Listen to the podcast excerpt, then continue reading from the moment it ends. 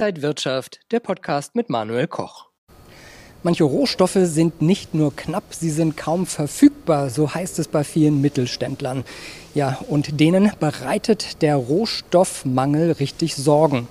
Anders sieht es bei Gold aus. Da geht der Goldpreis nicht durch die Decke. Warum? Das besprechen wir heute beim Rohstofftalk, präsentiert von Xetra Gold. Herzlich willkommen hier von der Frankfurter Börse. Und bei mir ist jetzt Michael Blumenroth, Rohstoffanalyst bei der Deutschen Bank. Schön, dass Sie da sind. Ja, wie sieht das aus? Holz, Stahl, Kupfer. Wie stark ist der Bauboom vom Rohstoffmangel wirklich bedroht?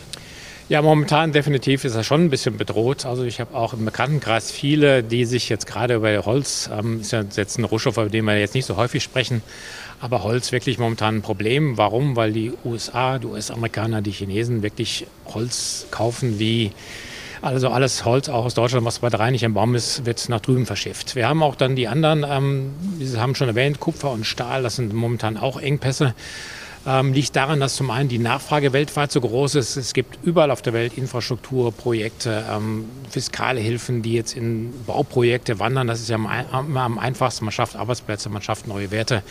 Und deswegen viele Baustoffe momentan gefragt. Und was noch dazu kommt, gerade die Containerknappheit. Also wir haben ja auch ein Problem des Transports. Ähm, viele Rohstoffe sind zwar da, sie wären jetzt theoretisch verfügbar, aber sie können nicht verschifft werden, weil äh, halt momentan Knappheit an Schiffen, an Containern und Ähnlichem herrscht. Jetzt gerade in China haben wir jetzt in der Region Shenzhen, der viertgrößte Containerhafen weltweit, der fährt nur um die Hälfte der Kapazität wegen des neuen Covid-Ausbruchs. Also momentan schwierige Gemengelage. Und China versucht ja auch die Preise für Industriemetalle künstlich niedrig zu halten. Was steckt dahinter? Also die, die Strategie der Chinesen ist folgende. Ähm, man sieht, dass sich die ähm, Erzeugerpreise sehr, deutlich verteuert haben. Also China importiert ja Rohstoffe, ähm, stellt daraus ihm was her und exportiert das weiter. Jetzt haben wir das Problem, die Rohstoffe sind weltweit sehr teuer geworden. Wir haben gerade Stahl und Kupfer, haben Sie erwähnt. Ähm, Eisenerz ist das Grundprodukt für Stahl. Das ist genauso wie Kupfer auf den Allzeit hochgestiegen vom Preis her neulich. Wir haben weitere Industriemetalle, die sehr, sehr teuer sind. Und jetzt ähm, sieht China die Erzeugerpreise steigen aufgrund der Rohstoffe. Ähm, das kann aber nicht richtig an die Verbraucher weitergegeben werden. Also die Erzeugerpreise steigen knapp 10 Prozent. Verbraucherpreise in China sind ähm, knapp oder gut 1 Prozent gestiegen. Ähm, jetzt möchte China vermeiden, dass die ähm, hohen Einkaufspreise für Rohstoffe auf die Verbraucher übergewälzt werden. Also wenn jetzt in China jemand sein Haus baut oder ein Hochhaus hinstellt, dass die, die Preise dann auch ähm, deutlich weiter ansteigen. Und was, wie macht man das? Man verbietet einigen staatlich ähm, kontrollierten Firmen ähm, Kaufpositionen, also künstlich an Terminmärkten einzugehen. Und was wichtig ist, China hat auch ähm, Reserven, hat Rohstoffreserven von Basismetallen, also Industriemetallen, Kupfer, Aluminium, Nickel. Und aus diesen Reserven heraus werden momentan jetzt ähm, Rohstoffe verkauft, um die Preise zu drücken. Wie kann ich denn bei den Rohstoffen, über die wir gerade gesprochen haben, als Anleger partizipieren. Es macht ja wahrscheinlich keinen Sinn, wenn ich jetzt im Garten meinen Baum fälle, mir das Holz in den Keller lege und hoffe, dass in zehn Jahren das Holz noch viel mehr wert ist. Nee, absolut. Da würde ich jetzt auch nicht unbedingt jetzt ähm, den ganzen Wald in Berlin, den Grunewald abholzen oder hier in Frankfurt den Stadtwald.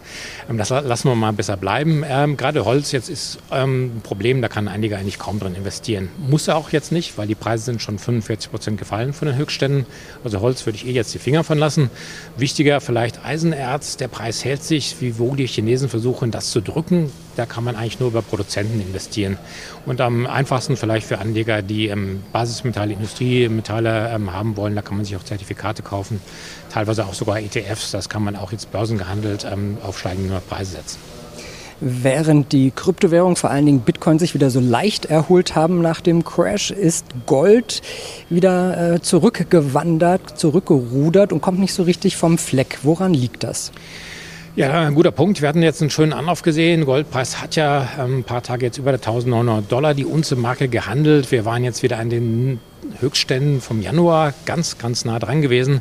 Dann ähm, grätschen so ein bisschen äußere Ereignisse, äußere Faktoren dazwischen. Also das Wichtigste wahrscheinlich ist, dass die US-Notenbank jetzt ähm, doch in den vergangenen Tagen ihren ähm, Ausblick geändert hat. Also die Zins, ähm, die erste Leitzinserhöhung soll jetzt ein Jahr früher kommen, 2023 statt 2024.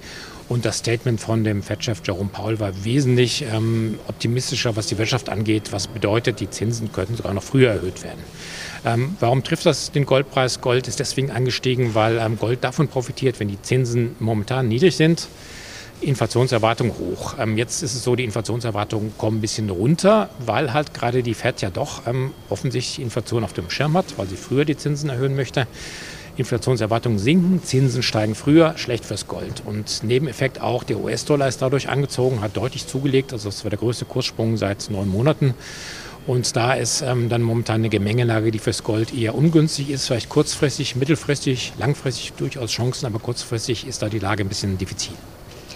Ist das jetzt gut, ein guter Einstiegskurs für Gold? Kann man jetzt reingehen und sollte man dann physisch oder mehr als ETF, ETC einsteigen, wie Xetra Gold zum Beispiel? Also beim Einsteigen ähm, würde ich jetzt nicht mit 100 Prozent einsteigen. Ist so ein bisschen der Pulverdampf, muss jetzt erstmal verziehen. Die Analysten alle jetzt ein bisschen überrascht durch die ähm, starke äh, Vorgehensweise der US-Notenbank. Also da muss momentan, da werden die Prognosen alle adjustiert. Ich denke, der Zeitpunkt ist ja noch nicht so schlecht, wenn man jetzt partiell reingeht. Also zum Beispiel ich mache das jetzt jeden Monat, kann man auch über ETF sparen. Gerade in Xeta Gold ähm, bietet sich an, also dass man nicht mit einem vollen Betrag reingeht, sondern vielleicht mit 10, 20 Prozent, die man investieren möchte. Ich könnte mir vorstellen, dass wir den Sommer noch so einen Durchsacker sehen im Goldpreis, deswegen ähm, vielleicht ein bisschen Vorsicht, aber wie gesagt, mittel- bis langfristig ähm, stehen die Chancen gut und da würde ich dann doch eher auf börsengehandelte Produkte äh, zurückgreifen. Gerade ETFs, wie gesagt, ich mache es selbst auch. Das ist eine sehr ähm, günstige Spanne zwischen Geld und Brief. Man hat das im Depot liegen, genau wie eine Aktie. Muss sich nicht ähm, groß darum kümmern, dass man es verwahrt. Also meiner Ansicht nach viele Vorteile. Gut sieht es der, derweil bei Palladium aus. Ähm, ist da äh, Potenzial?